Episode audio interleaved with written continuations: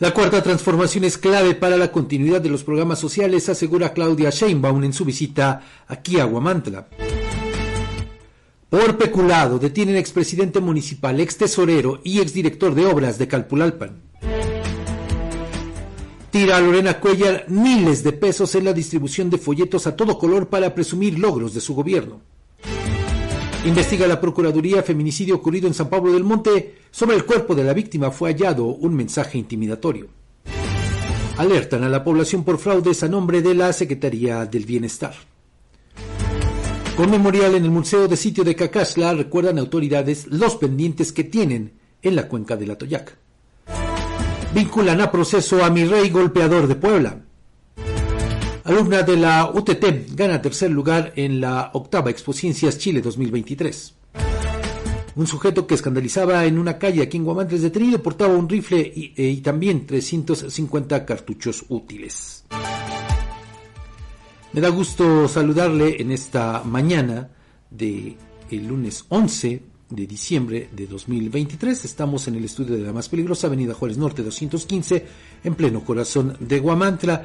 Y bueno, también ya lo sabe, usted nos puede encontrar en Facebook como Peligrosa 1370M. El número aquí en cabina para que nos mande sus mensajes y también eh, vía WhatsApp es el 247-132-5496. Y bueno, eh, hoy Edgar Conde no se encuentra con nosotros, pero pues tenemos información que compartir con usted. Y mire, cómo nos amanecemos en este eh, lunes 11 de diciembre. Información de, última hora que está eh, surgiendo, le digo, en, estos eh, minutos que ha surgido en las últimas horas. Resulta que, por una parte, fíjese, pues las autoridades correspondientes están informando que hace más o menos bueno, sí, en la, en la madrugada de este día, eso de las 5 de la mañana, se reportó un incendio, esto en el relleno sanitario de Panotla, allá este relleno conocido como Tonsil. Se habla de, bueno, pues eh, que se está trabajando por parte de integrantes del cuerpo de bomberos, de la Policía Estatal, de la Secretaría de Seguridad Ciudadana, también están haciendo lo propio elementos de protección, civil, estatal y del municipio, de ese municipio de Panotla, están trabajando, le digo, para controlar y también intentar sofocar este incendio en este relleno sanitario. Esto, bueno, pues eh, le digo, pues se reportó hace más o menos las 5 de la mañana y bueno, pues eh, ya están trabajando las autoridades correspondientes para pues intentar sofocar precisamente pues esta conflagración. Digo, de acuerdo con algunas imágenes que están circulando ya en redes sociales, imágenes del C5I con estas cámaras de videovigilancia, se tiene el registro de este siniestro a las 5 de la mañana con 3 minutos. Eso es lo que está ocurriendo en el municipio de Panotla. Pero no es el único incendio en este día, sino que fíjese también, hace unos minutos en su cuenta eh, de Facebook, personal, el presidente municipal de Apizaco, Pablo Vadillo Sánchez, informó que también esta mañana se ha registrado un conato de incendio al interior del mercado 12 de mayo y de acuerdo con los informes preliminares que está eh, dando el presidente municipal panista de Apizaco es que solamente hubo daños materiales. Hasta el momento, de acuerdo con lo dicho por el alcalde, pues todo está bajo control, no, no hay víctimas, solo, eh, pues le digo, se ha estado eh, realizando un recorrido para revisar las afectaciones. Este recorrido encabezado por Pablo Vadillo, pero pues hasta el momento es la única información que hay, le digo, sobre este conato de incendio al interior del mercado 12 de mayo. Se están reportando que solo ha habido daños materiales en este evento, le digo, que ha sucedido allá en este mercado 12 de mayo. Y bueno, pues eh, como le digo, pues así nos amanecemos este lunes 11 de diciembre con dos incendios. Reitero, uno allá en el relleno sanitario de Tonsil, en el municipio de Panotla, de grandes dimensiones, sí, porque las llamas se alcanzan a ver desde distintos puntos aledaños a este municipio. muy cercano a la capital del estado, y el otro, este un conato de incendio en el mercado 12 de mayo, ocurrido allá precisamente en el municipio de Apizaco. Le digo, eso es lo que está ocurriendo, así nos estamos amaneciendo en este día, en víspera de los festejos en honor a la Virgen de Guadalupe. Y por cierto, pues también hay que referirlo, hay muchas eh, muchas peregrinaciones, así es que pues tómelo usted en cuenta si es que sale a carretera, porque pues hay eh, riesgos de pues que se pueda presentar algún accidente. No lo deseamos, pero pues ya eh, ha habido dos que han involucrado a peregrinaciones de Tlaxcala en el fin de semana. Pero bueno, vamos a, la información que le tenemos preparada para este día. El modelo de la cuarta transformación que lucha por el bienestar del pueblo de México es ejemplo mundial. Esto lo aseguró Claudia Sheinbaum Pardo, precandidata única a la presidencia de la República por Morena, el Partido del Trabajo y también el Partido Verde Ecologista de México en su visita ayer aquí a Guamantla. Insistió que la cuarta transformación es vanguardista en el mundo entero y está demostrando al mundo también que se puede generar desarrollo con bienestar y con soberanía. Ante una plaza de toros abarrotada por militantes y simpatizantes, Shane Pardo hizo hincapié en la importancia de seguir fortaleciendo la cuarta transformación, la cual tendrá un segundo piso hecho de sueños, entre los cuales la defensa de los migrantes será una de las grandes prioridades para los años que vienen. En este mismo sentido, la precandidata única a la presidencia de México por la coalición Sigamos Haciendo Historia agregó que algunos de los otros objetivos de la continuidad de la transformación son luchar por una educación pública y de calidad para todas las infancias y en especial para las juventudes. Claudia Sheinbaum subrayó que su sueño es que la beca universal de preescolar a secundaria no solo sea para la Ciudad de México, para quienes habitan allí en la Ciudad de México, sino para los estudiantes de todo el país. Por lo anterior, Claudia Sheinbaum expresó que la continuidad de la cuarta transformación es la clave para seguir apoyando a las mexicanas y mexicanos con programas sociales y con obras de infraestructura históricas las cuales nunca fueron posibles con administraciones neoliberales, pues fueron gobiernos que privatizaron nuestro país. Durante este encuentro con militantes y simpatizantes de Guamantra, estuvieron presentes ahí en la Plaza de Toros, obviamente pues ya sabe, ¿no? Eh, pues ahí, pues exhibiéndose, ¿no? Eh, desfilando de alguna manera, pues eh, los líderes de la transformación en Tlaxcala, entre ellos el dirigente del partido Morena, Carlos Augusto Pérez Hernández, eh, los exgobernadores de aquí del estado, José Antonio Álvarez Lima y Alfonso Sánchez Anaya, también estuvo ahí en primera fila placeándose. Silvano Garay Ulloa, quien es comisionado político del Partido del Trabajo aquí en Tlaxcala, Armando Contreras, enlace de la zona de la doctora Claudia Sheinbaum. Y también Maribel León Cruz, presidente del Partido Verde Ecologista aquí en Tlaxcala. Además, desde luego no podía faltar ahí en primera fila pues nada más y nada menos que la gobernadora Lorena Cuellar Cisneros y aparte, fíjese, también un eh, número importante, sobre todo de personajes que pues eh, buscan alguna algún cargo de elección popular, obviamente, sobre todo por las siglas de Morena. Pues le digo, fue un desfile de muchas personas que eh, pues se dio allá en la Plaza de Toros La Taurina Fernando de los Reyes el Callao ayer en esta visita que hizo Claudia Sheinbaum aquí a la entidad. Obvio, pues también en redes sociales hemos visto cómo pues están apareciendo una cantidad importante de fotografías, muchas de ellas, eh, de, le digo, de aspirantes, al lado de Claudia Sheinbaum, porque bueno, pues obvio, con esto pues tratan, ya lo sabe, ¿no? De pues eh, presumir que son los que están muy cerquita de la precandidata a la presidencia de la eh, República.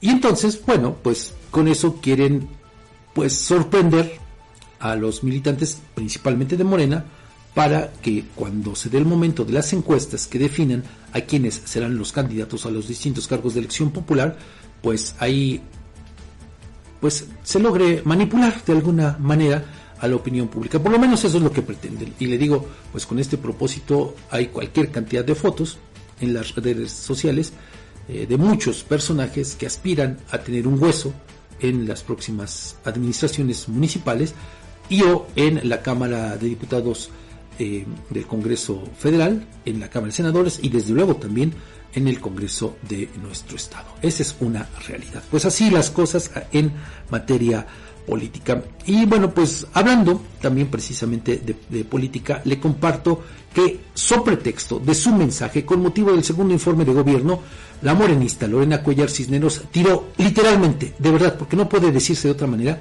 tiró miles de pesos en la distribución de cientos de ejemplares impresos a color de 36 páginas en los que presume logros de su administración. El pasado fin de semana, a la puerta de cientos de hogares de los municipios más importantes del estado, por lo menos de los más importantes, y de acuerdo con el registro que tenemos, fueron aventados a las puertas, sí, porque ni siquiera fueron entregados de mano, al menos dos ejemplares de esa publicación de alta calidad. De acuerdo con cotizaciones solicitadas por algunos impresores, los ejemplares distribuidos por el gobierno estatal tendrían un costo de entre 38 y 48 pesos cada uno. Por eso le hablo de los miles de pesos que fueron tirados literalmente a la basura. Bueno, el pasado viernes hay que recordar en su mensaje ciudadano, Cuellar Cisneros destacó logros y compromisos cumplidos a dos años, dice, de arduo trabajo en diferentes rubros como salud, infraestructura, bienestar social, campo, medio ambiente, educación, seguridad y desarrollo económico, entre otros, además de atender problemas sociales que llevaban años sin respuesta. Presumió que diariamente, es lo que dice la gobernadora, se ha entregado una calle, una vivienda, un parque, un mercado, una escuela, una clínica o un auditorio a las comunidades. Diariamente es lo que dice, ya que su gobierno cerró las grietas de la corrupción. En el centro de convenciones de la ciudad capital, la titular del Ejecutivo local destacó que una de las acciones más importantes que ha realizado durante su gestión es recuperar bienes que ahora forman parte del patrimonio estatal y que se convertirán en detonadores de la economía para miles de tlaxcaltecas.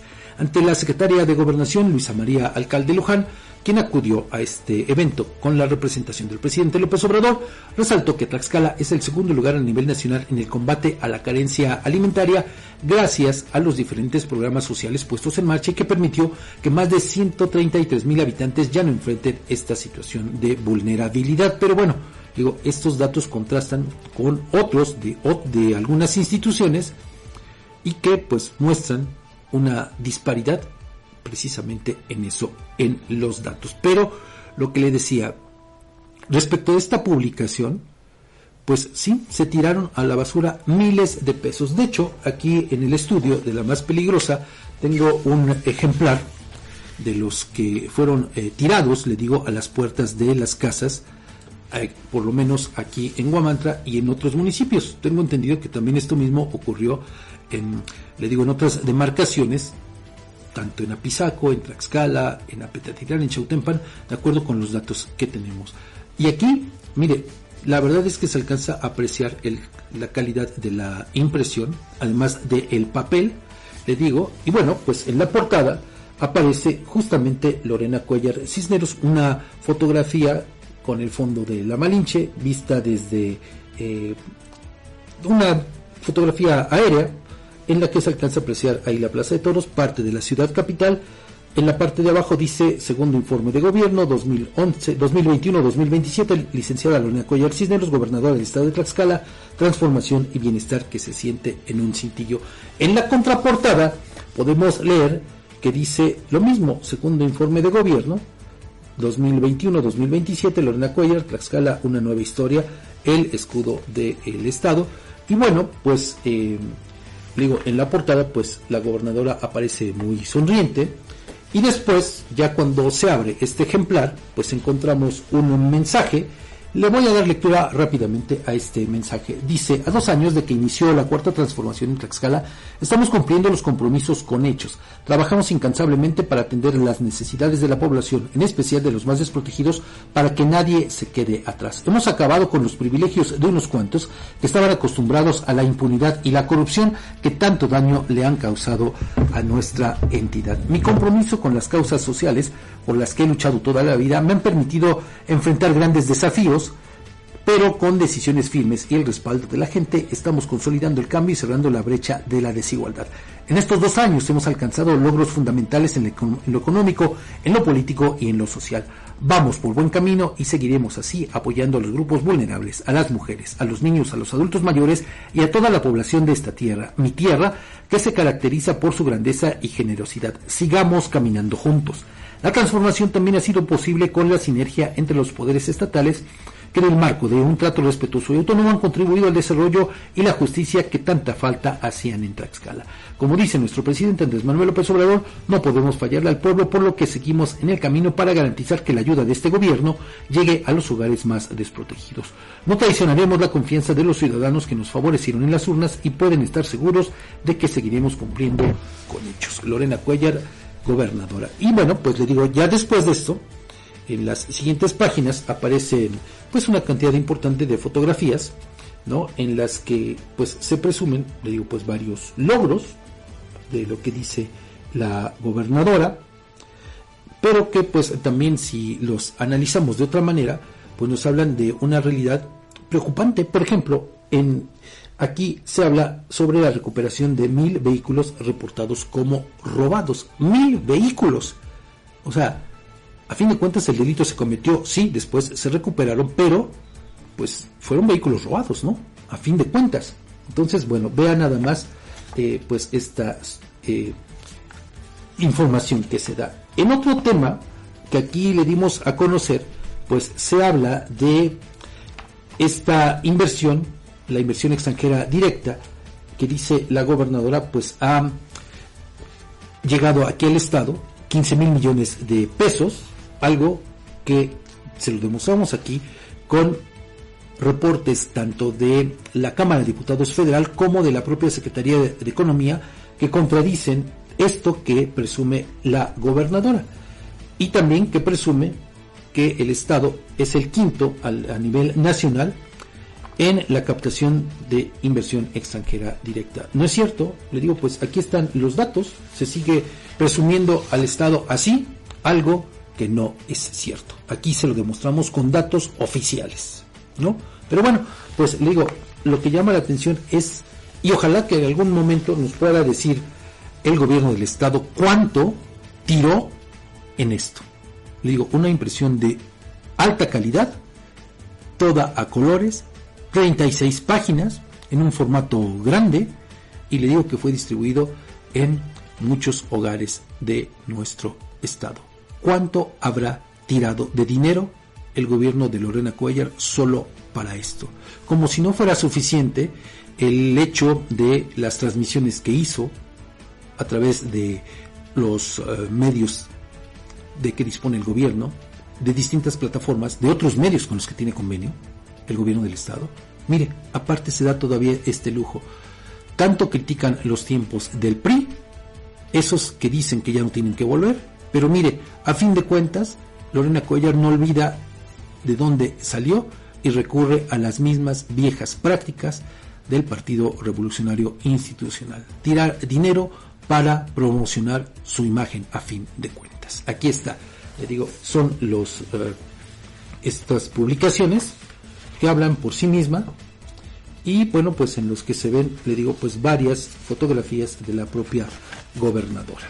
Pues así las cosas, vamos a la pausa, regresamos con más información.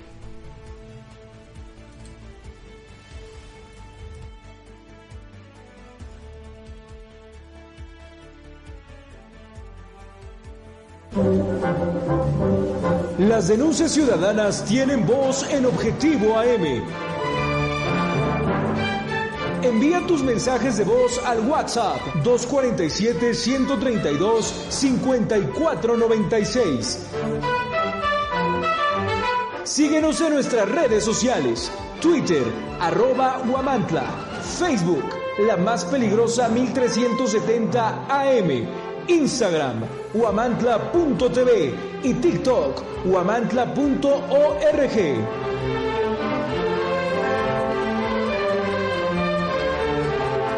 En Alzayanca estamos escribiendo una nueva historia. Estamos construyendo un municipio con más justicia. Atendemos las necesidades más urgentes de la población para terminar con el rezago. El gobierno municipal de Alzayanca 2021-2024 busca cercanía con la población para atender con oportunidad calidad y calidez a los habitantes del municipio.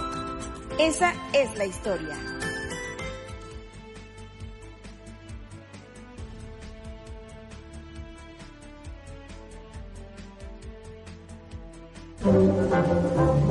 Objetivo AM se transmite a través del 1370 AM, la más peligrosa. Desde el Centro de Información en Juárez Norte número 215, en Huamantla, Tlaxcala. Bueno, continuamos aquí en Objetivo AM. Y bueno, mire, hace un rato le hablaba sobre la visita de Claudia Sheinbaum aquí a Huamantla. Y le decía que muchos personajes que aspiran a un cargo de elección popular, pues eh, buscaron la manera de tomarse fotografías con ella para presumir que son pues de los más cercanos, sus consentidos, sus cuates, sus amigos, los que casi casi ya pues son tienen la candidatura para un cargo de elección popular en la bolsa. Es el caso, mire, de Alfonso Sánchez García. Aquí eh, al estudio me llega precisamente un volante en el que refiere lo siguiente. Tlaxcala informa Dice un ejemplar gratuito, está fechado en noviembre de 2023, pero le digo, estos volantes también aparecieron aquí el, eh, el sábado, el domingo, en Guamantra, en varias calles, presumiendo Alfonso Sánchez García, quien se dice el más cercano a Claudia Sheinbaum. Aparece él el hijo del doctor Alfonso Sánchez Anaya, el ex gobernador de aquí del estado, junto a Claudia Sheinbaum, con una chamarra en la que se lee morena, y dice Alfonso Sánchez García encabeza encuesta de preferencia electoral al Senado de la República. La empresa Impulso Mercadológico confirma que Sánchez García se posiciona como el aspirante que encabeza la encuesta con el 20.04%. Y en la parte de atrás, pues vienen los resultados de esta supuesta encuesta en la que, pues aparte de Alfonso Sánchez García, se menciona a Ana Lidia Rivera en segundo lugar, a Dulce María Silva en tercero, a Sergio González en cuarto, a Alejandro Aguilar López en quinto, a sexto a Jorge Corichi y a séptimo a José Antonio Álvarez Lima. Pero le dijo, mire, ahí está la prueba de lo que le comentaba hace un rato, ¿no? Eh, y bueno, pues le dijo, es solo, solo esto, eh, presumir que son muy cercanos a Claudia Sheinbaum. Bueno, pues vamos a más noticias. Fíjese que, ultimada por arma de fuego, una mujer de entre 25 y 30 años de edad fue hallada la noche del pasado sábado en terrenos del municipio de San Pablo del Monte, muy cerca de los límites con el estado de Puebla. De acuerdo con informes extraoficiales, los restos de la víctima presentaban al menos una herida por arma de fuego y sobre el cuerpo fue encontrada una cartulina con el mensaje ojo por ojo. La víctima fue encontrada sobre la calle Venustiano Carranza, hasta donde llegó personal del CEMEFO, del Servicio Médico Forense, para realizar el levantamiento del cuerpo, cuya identidad se desconoce. Por estos hechos, la Procuraduría General de Justicia del Estado, a través del Ministerio Público, inició una carpeta de investigación por feminicidio, pero un feminicidio más que se registra. Y aparte, pues eh, también el pasado fin de semana fue encontrado un cuerpo decapitado en Santiago Michac, allá en el municipio de Nativitas. Vea cómo sigue la violencia en el estado más seguro de nuestro estado, por lo menos eso es lo que presume el gobierno de la entidad. Un feminicidio más. Vamos a otros asuntos. En el marco del Día de los Derechos Humanos, el Instituto Nacional de Antropología e Historia, la Coordinadora por un Atoyac con Vida y el Centro Fe Julián Garcés presentaron Memorial Las Voces del Río Atoyac, una exposición inaugurada en el Museo de Sitio de Cacasta que enfatiza el compromiso que Cacasla Xochitecatl tienen con el derecho humano, un medio ambiente sano en apoyo a las comunidades de la región en la lucha por sus recursos naturales. El proyecto del memorial se construyó en el año 2021 en la escuela primaria Chicotencatl, ubicada en la comunidad de San Rafael Tenanyecac del municipio de Nativitas y fue impulsado por la red Comunidad Ciencia y Educación. En la construcción del memorial se articula el proceso de aprendizaje de alumnos para comprender los problemas socioambientales de su comunidad, particularmente la contaminación del río Atoyac, rescatar la memoria comunitaria de este espacio, dar su opinión respecto al presente y futuro que desean para todos y también para el río, y también para decirle a las autoridades que deben asumir su responsabilidad ante este problema.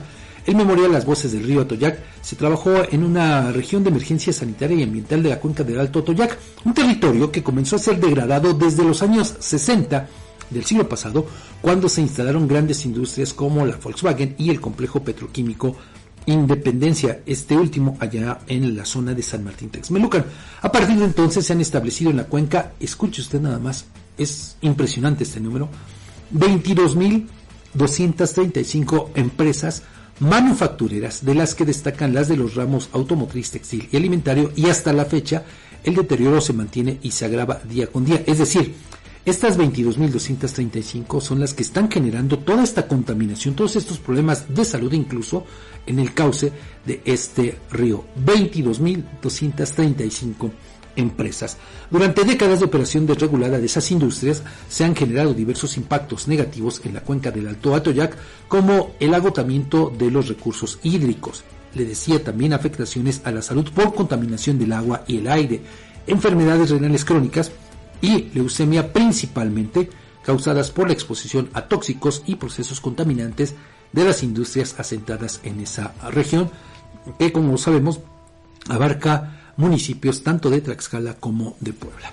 Desde el memorial Las Voces del Río Atoyac, que estará expuesto en la zona ecológica de Cacasta hasta el 10 de febrero de 2024, pues las niñas y los niños continúan recordándole al gobierno, ahora sí que se lo están recordando, en sus diferentes ámbitos el trabajo que tienen pendiente para lograr el saneamiento integral de la cuenca del Alto Atoyac y con ello garantizar los derechos humanos y la vida de las personas y también las de las comunidades en esa cuenca. Una tarea que tiene pendiente el gobierno en sus distintos niveles y en los que pues no se ha avanzado prácticamente nada. En otros temas, Fíjese que el gobierno del estado felicitó a la alumna de la Universidad Tecnológica de Tlaxcala, Roxana Rubí Dávila Marcial, quien cursa el primer cuatrimestre de la carrera de mecatrónica área robótica y obtuvo el tercer lugar en, el octavo, en la octava Expo Ciencias Chile 2023 con su proyecto Suministro Sustentable de Agua Potable para Casa Habitación. Este evento se llevó a cabo del 14 al 17 de noviembre en la Universidad Central de Chile, en donde participaron estudiantes de diversos países de América Latina, quienes presentaron sus proyectos de investigación científica y tecnológica.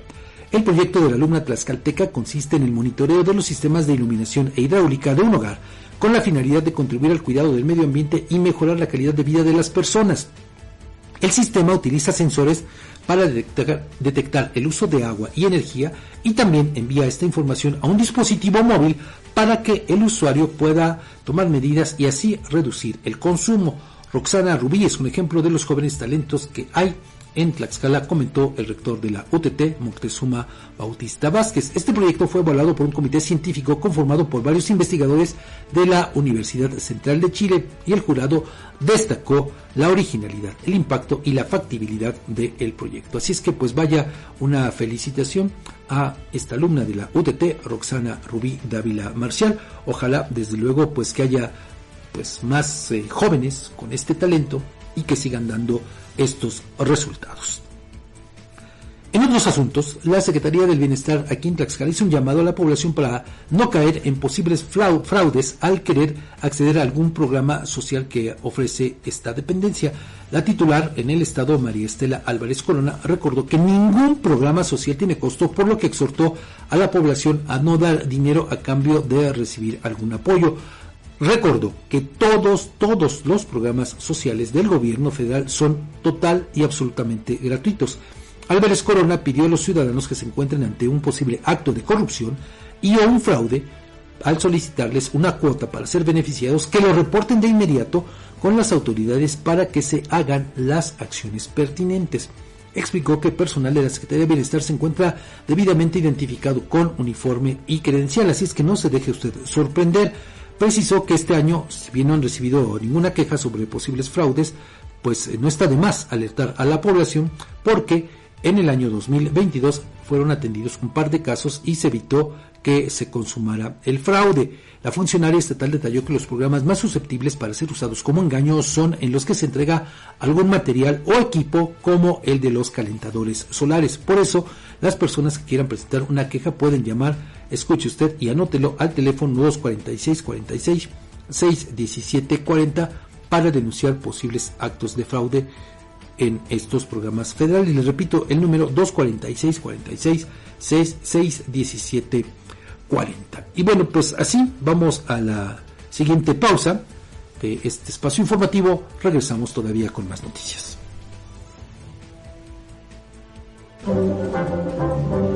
Las denuncias ciudadanas tienen voz en Objetivo AM.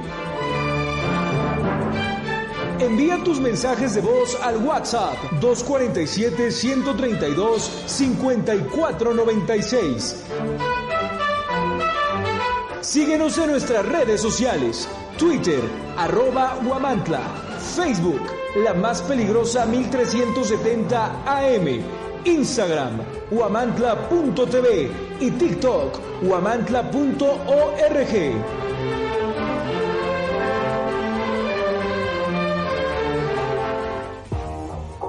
Amantes del dulce, les traemos una tentación que no podrán resistir. Bienvenidos a Pastelería El Convento, tu destino para los pasteles más deliciosos en Huamantla. En Pastelería El Convento hacemos tus momentos especiales aún más memorables. Ofrecemos una amplia gama de pasteles para todas las ocasiones, tamaños y sabores para satisfacer todos los gustos. Y si tienes un evento familiar en puerta, prueba nuestros pasteles de tres leches, tres quesos, mil hojas, fruta fresca, tarzamora, rosca de reyes, hojaldras, gelatinas, flan y el delicioso chocoplan. Estamos ubicados en dos direcciones en Huamantla, en Morelos Oriente 106 y en Juárez Norte 215. También puedes encontrarnos en Gajales 3 Oriente número 7.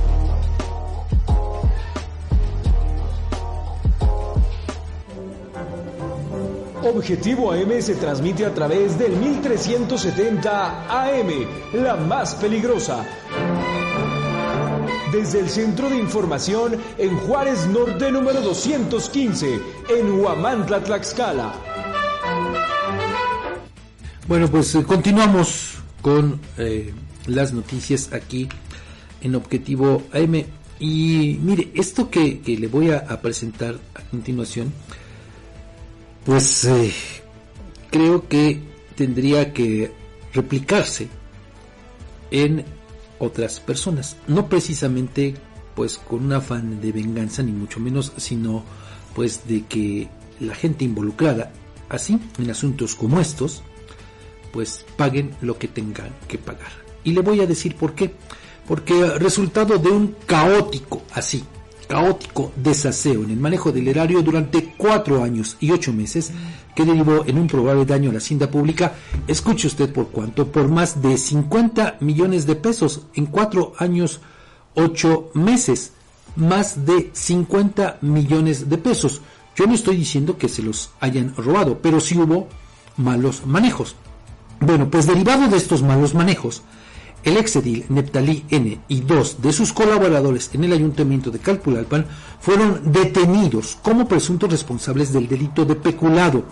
De acuerdo con fuentes extraoficiales, la aprehensión del exalcalde surgido del Partido Encuentro Social, del ex tesorero Alejandro N y el exdirector de obras de ese mismo municipio, Ricardo N, ocurrió el pasado sábado 9 de diciembre allá en Apizaco y después fueron remitidos al centro de reinserción, al Cerezo, de la ciudad rilera.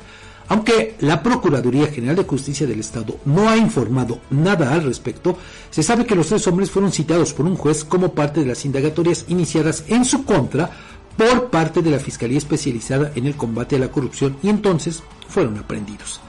Fíjese, en noviembre de 2021, un par de meses después de concluida la gestión del exedil, integrantes de la agrupación 16 de octubre pidieron al Congreso local que investigara a Neptalí Moisés Gutiérrez Juárez por incurrir en probables malos manejos y enriquecimiento ilícito.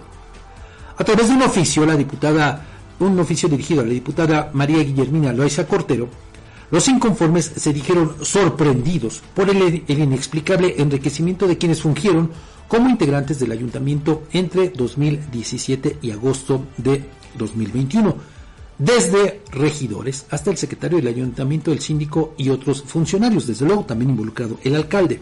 Bueno, fíjese que de acuerdo con datos públicos del órgano de fiscalización superior, solo entre 2018 y hasta el octavo mes de 2021, Gutiérrez Juárez incurrió en probables irregularidades financieras por 49.293.986.51 pesos. Los datos correspondientes a 2017, el primer año de gestión de este político, se desconocen ya que no aparecen en la página web oficial del órgano de fiscalización.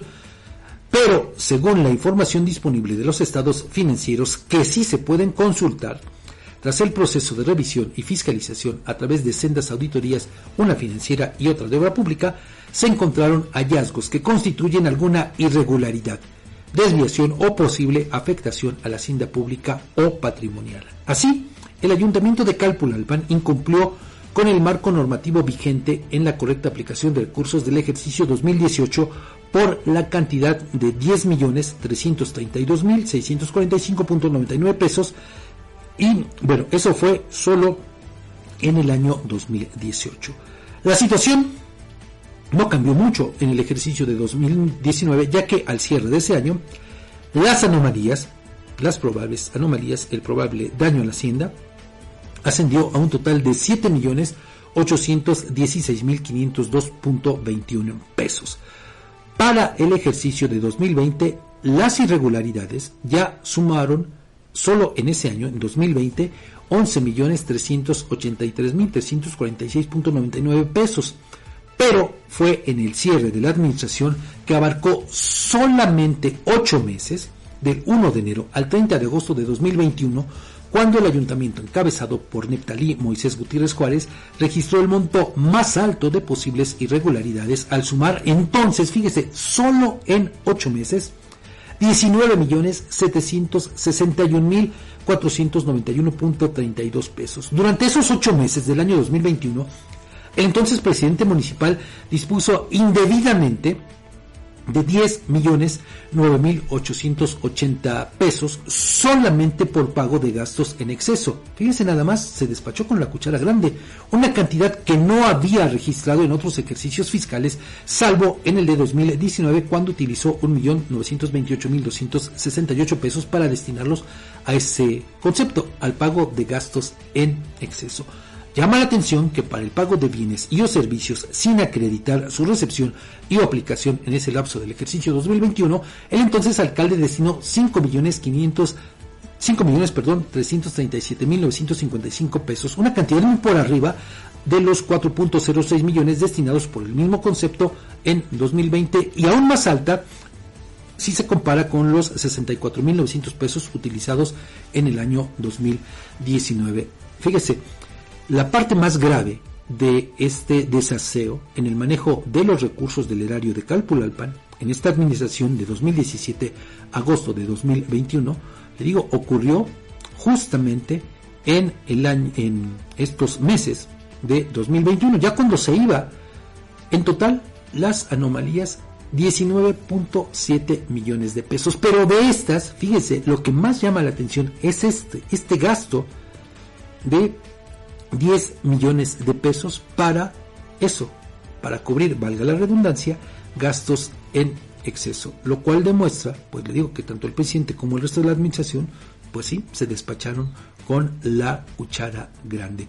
Vamos a esperar a conocer la información de la Procuraduría en torno a este caso y así saber pues cuál es el estatus del el presidente municipal y de las otras dos personas que fueron detenidas el pasado sábado. Se dice en eh, el argot que pues probablemente también haya una persona más que esté siendo buscada por la justicia para que responda por esto. Pero le digo, fíjese, malos manejos por más de 50 millones de pesos. Esto lo advirtieron también habitantes de Calpulalpan en distintas ocasiones. Pero fíjese, lo que llama también la atención es que, aun con todo y eso, no les querían hacer caso. Sino hasta ahora que ocurre todo esto. Fíjese, prácticamente dos años después de haber concluido la administración de este personaje surgido del partido Encuentro Social, por, cierto, un partido que ya está desaparecido, pero que ahora busca cobijo a través de eh, José Luis Garrido, que fue el dirigente de este partido, del PES, ahora pues busca obtener también algún cargo de acción popular ligado a Morena. vamos a ver también si ahí en Morena pues aceptan a gente pues que de alguna u otra manera tiene este pasado o tiene alguna relación con gente como esta, le digo que ha incurrido en el manejo malos manejos de una cantidad importante de recursos del erario. Por eso es que los habitantes de Calpulalpan alertaban sobre posibles actos de enriquecimiento ilícito. Dijo, ya veremos en qué termina todo esto, pero pues hasta el momento de los casos que yo recuerdo que han terminado por lo menos así, bueno, obviamente faltando todavía el, proceso si es que hay alguna sentencia o no, pero recuerdo el caso de Eymar Grande, quien también tuvo este tipo de problemas, pero ahora el caso de Calpulalpan con este expresidente municipal, aunque fíjese, llama la atención. Aquí estamos hablando, le digo, de malos manejos de más o menos más millones, más 50 millones de pesos, pero fíjese, no ocurrió lo mismo, quién sabe por qué extraña razón, en el caso de quien ahora funge como titular del órgano de fiscalización superior. Arturo Salas Miguela, quien fue tesorero en el municipio de San Pablo del Monte, también por un periodo de cuatro años y ocho meses. Bueno, él, con obvio la complacencia, las órdenes del entonces presidente municipal, pues también tuvieron observaciones por el órgano de fiscalización por más de 37 millones de pesos.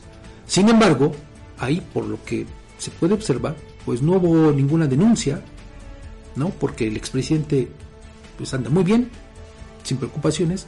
El ex tesorero, que fue corresponsable de esos malos manejos, mire, fue premiado con la titularidad del órgano de fiscalización. Así las cosas con estos asuntos. Tenemos más, más información. Ahora le comparto que derivado de un reporte ciudadano, la Dirección de Seguridad Pública de aquí de Guamantla brindó apoyo para asegurar a un hombre por escandalizar en la vía pública y portar un arma de fuego sin el permiso correspondiente. Los hechos ocurrieron la tarde del pasado sábado 9 en la calle Carranza entre 5 de mayo y 16 de septiembre, donde los uniformados ubicaron al sujeto reportado. Al aplicar los protocolos de detención, los oficiales realizaron la inspección corporal de rutina, hallando entre sus pertenencias un rifle calibre 22 con 7 paquetes de cartuchos útiles. Es decir, estamos hablando, ya le digo, de 350 cartuchos útiles y al momento de pedir los documentos de acreditación de esta arma de los cartuchos, pues eh, Osvaldo N, de 25 años de edad, dijo que no, pues no los tenía. Entonces fue detenido y trasladado a la comisaría municipal de Guamantra para ser puesto a disposición. Pero mire, esto que nos refleja, pues este fracaso, porque no hay otra manera de llamarle, de estas campañas de canje de armas de fuego, porque, pues mire, como hay gente que, que sigue prefiriendo tener en su poder armas y además pues una cantidad en este caso importante de cartuchos, 350 cartuchos. Prefieren tenerlos y no canjearlos por un electrodoméstico. Nada más para que vea la gravedad de las cosas. Y bueno, pues también ahora en temas de política, le comparto que el Partido de la Revolución Democrática llevó a cabo ayer su último Consejo Estatal del año, considerado como un espacio de reflexión y decisiones trascendentales para el rumbo político de el Sol Azteca en el Estado. La militancia, en un ejercicio democrático y participativo, refrendó su compromiso de ir solos en las contiendas tanto locales como federales del próximo año. Este respaldo contundente a la estrategia de competir de manera independiente demuestra la convicción de la militancia tlaxcalteca en sus principios y valores, así como la confianza en la capacidad del PRD para representar y defender los intereses de la ciudadanía aquí en el Estado. En este contexto, Sergio Fragoso, representante del PRD ante Elite, llevó a cabo una clara explicación sobre las acciones afirmativas que todos los institutos políticos deberán respetar en el próximo proceso electoral. Fragoso recordó que al no aprobar el Congreso del Estado la reforma electoral avanzada que presentó en su momento el diputado periodista Juan Manuel Cambrón, ahora el ITE será el que defina bajo su criterio las candidaturas para jóvenes, personas con discapacidad, de la diversidad sexual e indígenas. Es decir, va a tener esa facultad y no los partidos políticos. También refirió que el inicio del proceso no ha sido sencillo, pues el árbitro electoral ha cedido a los intereses del partido en el gobierno, es decir, a Morena en la elección y número de municipios que deberán llevar exclusivamente candidatas mujeres, razón por la que el PRD ha impugnado legalmente esta medida. Patricia Centeno, presidenta del Comité Ejecutivo Estatal, manifestó que en lo que respecta a los distritos electorales se anunció el respaldo total del partido a los candidatos del Sol Azteca buscando conformar un equipo sólido que represente los intereses de la ciudadanía y defienda los principios democráticos. Por su parte, el diputado Cameron Soria refirió que se respetará la decisión de los miembros del Consejo en relación a que el partido irá solo en la próxima contienda, pero en caso de que la disposición a nivel nacional sea otra para ir en alianza, él definitivamente no contenderá por una candidatura al Senado como es su, su, propósito, porque dice no va a sacrificar los intereses de sus compañeros en sus aspiraciones por una negociación nacional. Pues así las cosas en el seno del PRD. Vamos a la siguiente pausa, lo invito a que siga con nosotros ya en la parte final de este espacio informativo, las 9, 8 con 48, regresamos con el comentario de Edgardo Cabrera.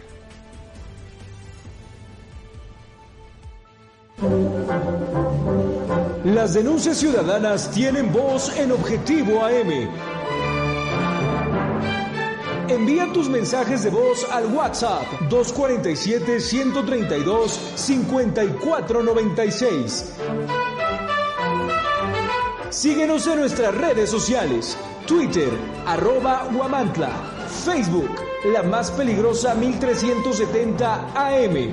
Instagram, huamantla.tv y TikTok, huamantla.org.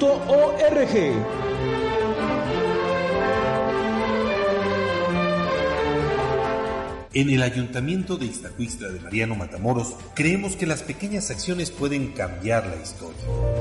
Es por eso que trabajamos arduamente para brindar servicios eficientes y efectivos que mejoren la calidad de vida de nuestros habitantes. Desde mejoras en infraestructura hasta programas sociales, estamos comprometidos a hacer de Ixtacuistla un lugar mejor para vivir. Ixtacuistla, pequeñas acciones que cambian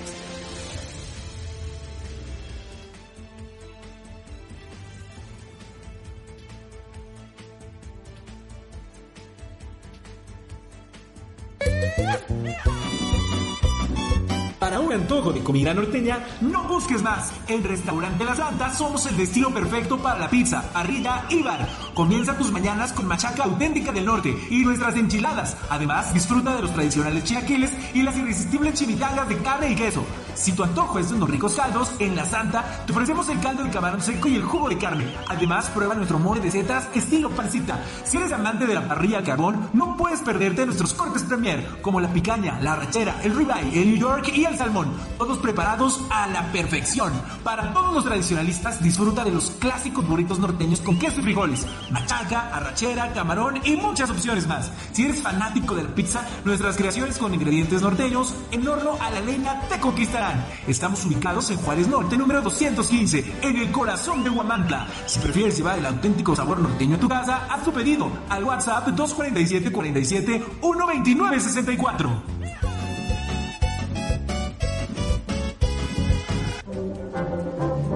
Objetivo AM se transmite a través del 1370 AM, la más peligrosa.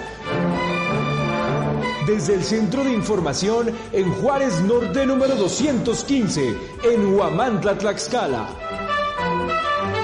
Viernes fue el día de la mandamás. El pastel de los dos años simplemente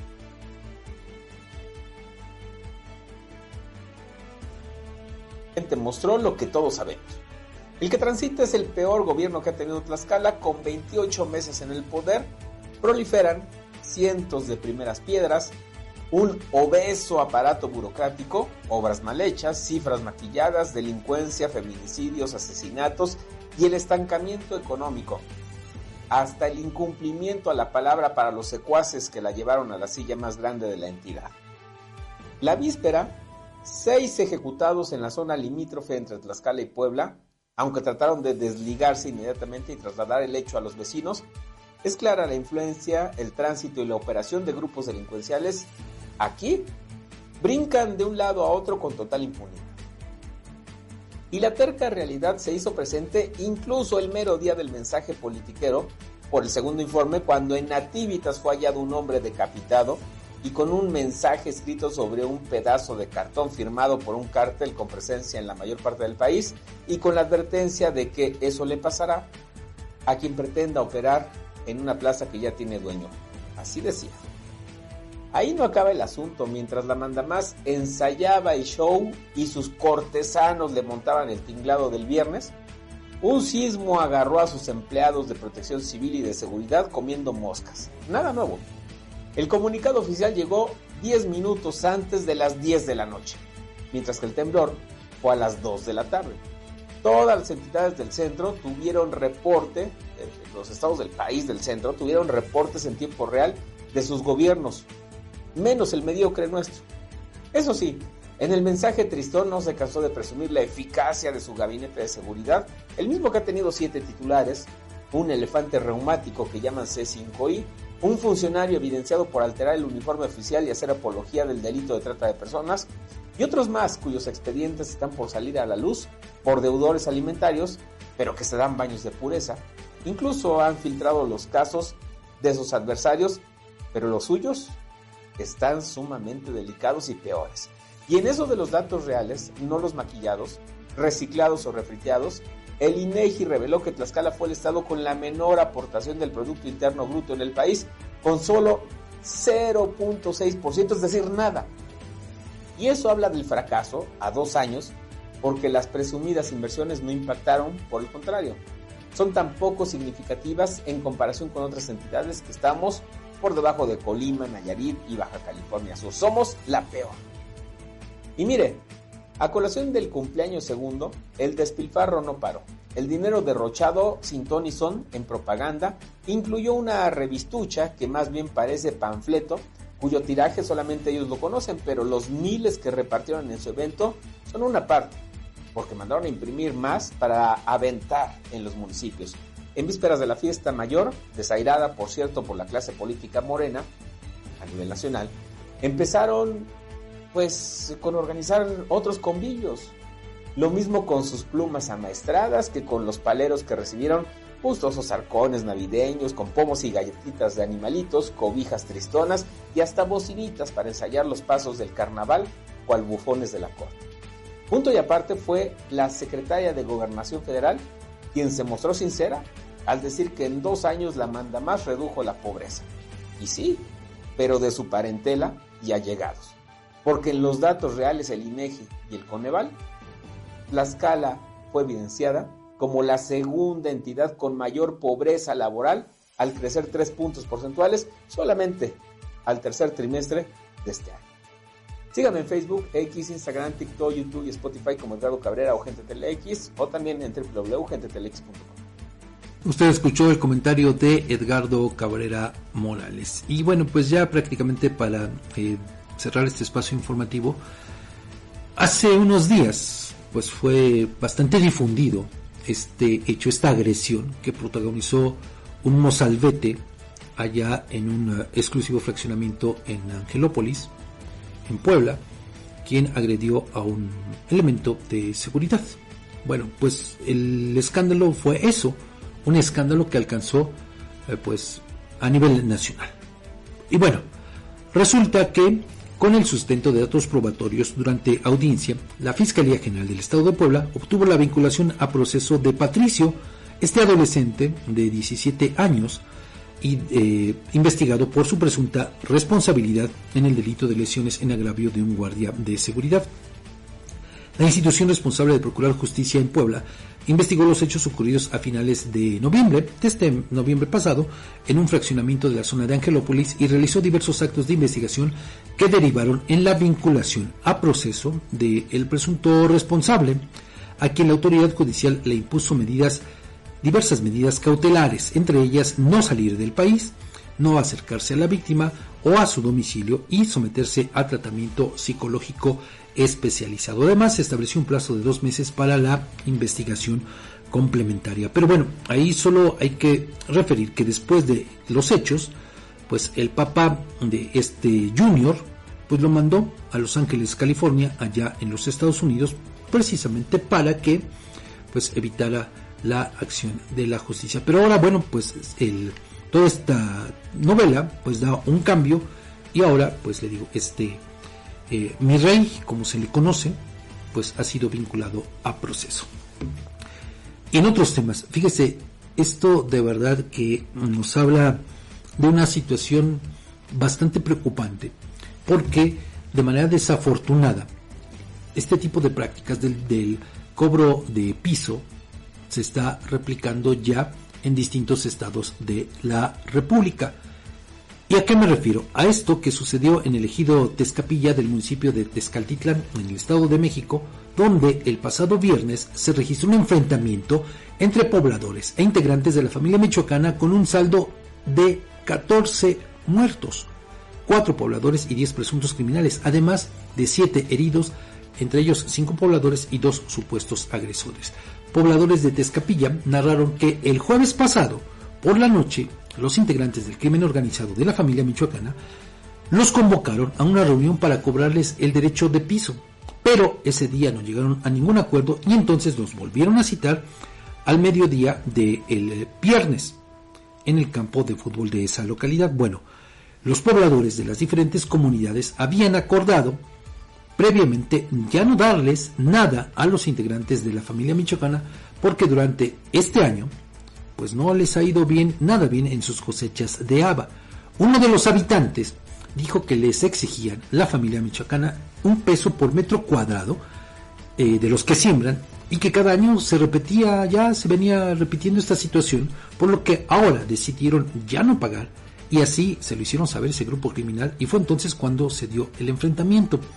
Entre los 14 muertos se encuentra Rigoberto de la Sancha, conocido como Payaso, presunto líder regional de la organización criminal La Familia Michoacana, y también dos sicarios más que se encontraban entre los objetivos prioritarios de las autoridades correspondientes. Bueno, imagínese nada más que por solo por realizar su trabajo, por trabajar sus tierras, a estos campesinos les estaban exigiendo, a los que tienen una hectárea, la cantidad equivalente a 10 mil pesos por hectárea.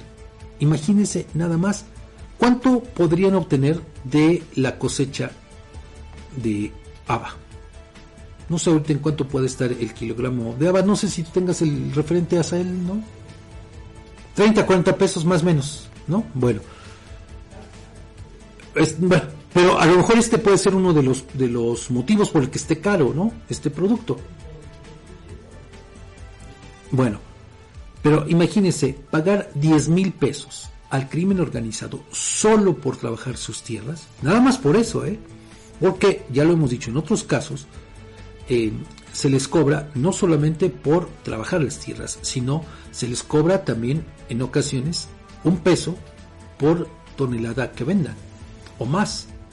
Entonces, nada más para que vea cómo ha llegado el crimen organizado a todo esto. Es de verdad inconcebible, inaceptable que esto pueda ocurrir. Sobre todo que las autoridades, a sabiendas de estas situaciones, no hagan absolutamente nada. Y mire entonces en qué derivó todo esto.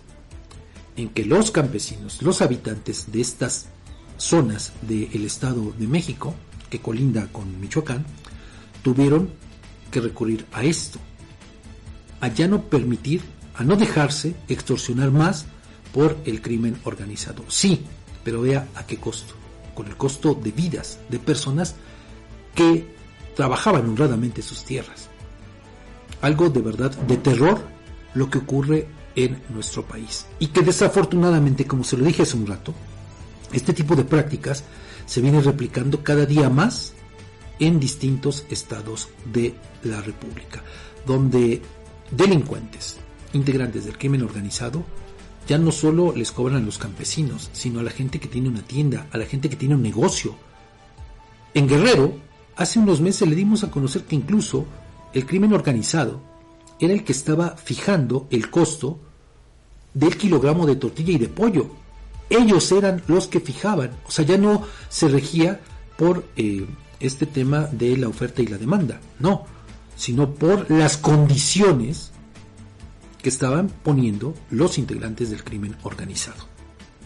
A quien tenía un pequeño negocio, una pequeña tortillería, a quien tenía una pollería, a ese nivel hemos llegado en este país. Claro, tiene razón lo que nos dice nuestro del otro lado del estudio nuestro compañero Asael Juárez. Todo eso repercute en el costo final para el consumidor, para el consumidor final. Por eso es que en algún momento usted quizá recuerda como el precio, por ejemplo, solo por ejemplo, del aguacate llegó a rebasar hasta los 100 pesos en algunas partes del país. Precisamente por esto, porque los campesinos, para tener alguna ganancia, pues se vieron precisados a eso. Lo mismo que el costo del limón, por ejemplo, ¿no? Le digo, algo que no tendría ocurrir. Y en medio de todo esto, el fin de semana, el presidente López acude a una comunidad muy cerca de donde ocurrió todo este enfrentamiento, que le digo que dejó estos 14 muertos, y él dice, se ufana de decir que todo está muy bien en el país, que vamos bien, cuando, le digo, hechos como estos debieran, pues, debieran demandar otra respuesta. Aquí él nos dice, nos hace este comentario que otra Lorena Cuellar. Totalmente de acuerdo. Y bueno, en ese contexto, fíjese, en este contexto de violencia, en Michoacán, ayer, hombres encapuchados y armados incendiaron vehículos en calles y carreteras de Zaguayo y Jiquilpan sin que interviniera autoridad alguna. No se reportaron víctimas, solo daños materiales cuantiosos, pero también se reportó que los criminales se apoderaron de vehículos y bloquearon carreteras. Hay videos ahí en las redes sociales en las que muestran precisamente esta ola de violencia. Pero no fue lo único, sino que fíjese, en Tláhuac, allá en Ciudad de México, resulta que ayer dos personas resultaron sin vida, seis heridos, esto después de un ataque armado de varios hombres contra asistentes y jugadores en un partido de fútbol. En un partido en el que se disputaba la final de un torneo entre los equipos Tecos y UDG allá en Tláhuac. Entre los heridos hay dos pequeños, uno de dos y el otro de apenas siete años de edad, que resultaron alcanzados por las balas en el rostro, en el abdomen y en las piernas. Los hechos ocurrieron dentro del Deportivo San Juan ubicado en la calle Emiliano Zapata allá en Tláhuac. Pero, como ocurre en muchas ocasiones, los responsables huyeron en dos vehículos y en una motocicleta. Aquí en el estado no andamos tan lejos de todo esto. Le compartimos este eh, feminicidio que se dio allá en, eh, en San Pablo del Monte. Le compartimos también esta persona, este hombre que fue encontrado decapitado en Santiago Michac, ahí entre los límites de Nativitas y Texmelucan, la semana pasada hubo esta otra ejecución de cinco personas entre los límites, también de Puebla con Tlaxcala, igual por el rumbo de San Pablo del Monte. Y después fue encontrado otro, eh, otra persona fallecida, y de ese hecho estaríamos hablando de seis. Aquí en el Carmen Tequesquitla fue también ultimado un joven de 17 años cuyos restos fueron encontrados después a unos metros de la zona limítrofe de Tequesquitla con el vecino estado de Puebla. Vea nada más cómo desafortunadamente estos hechos se están presentando en todas partes. Y aún así, el presidente López dice que vamos bien. Con esto llegamos al final de este espacio informativo. Le recuerdo pues que están ahora las carreteras, pues siendo transitadas por decenas de peregrinaciones que van y vienen de distintos estados de la República. Bueno, en el caso de que, nos toca aquí en, en, no, es paso obligado para la eh, Basílica de Guadalupe. Así es que, pues maneje con precaución. Y también a los peregrinos les pedimos que también hagan lo propio, ¿no? Que tomen sus precauciones, que vayan bien abanderados y que pues contribuyan a que estas festividades en honor a la Virgen del Tepeyac pues sean arrojen un saldo blanco. Ojalá que así sea. Nos escuchamos mañana a las 7 de la mañana.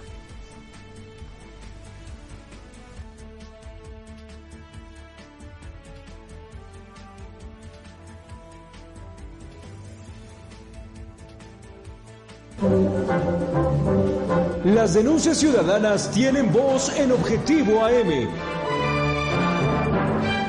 Envía tus mensajes de voz al WhatsApp 247-132-5496. Síguenos en nuestras redes sociales.